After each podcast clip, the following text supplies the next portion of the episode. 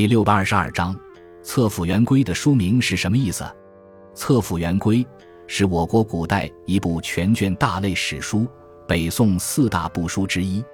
该书是宋真宗于景德两年（一千零五年）命王钦若、杨毅等十八位学者参考大量史书、各家学派经书等资料，历时八年编纂而成。册府元规中，册府的意思是藏有大量图书的书库。圆规就是指龟，古代常用龟壳来进行占卜。这里的意思是用来借鉴。册府圆规的意思，也就是通过汇编古代大量的历史资料，为统治者提供借鉴用书。册府圆规以正史资料为主，兼收有诸子群说。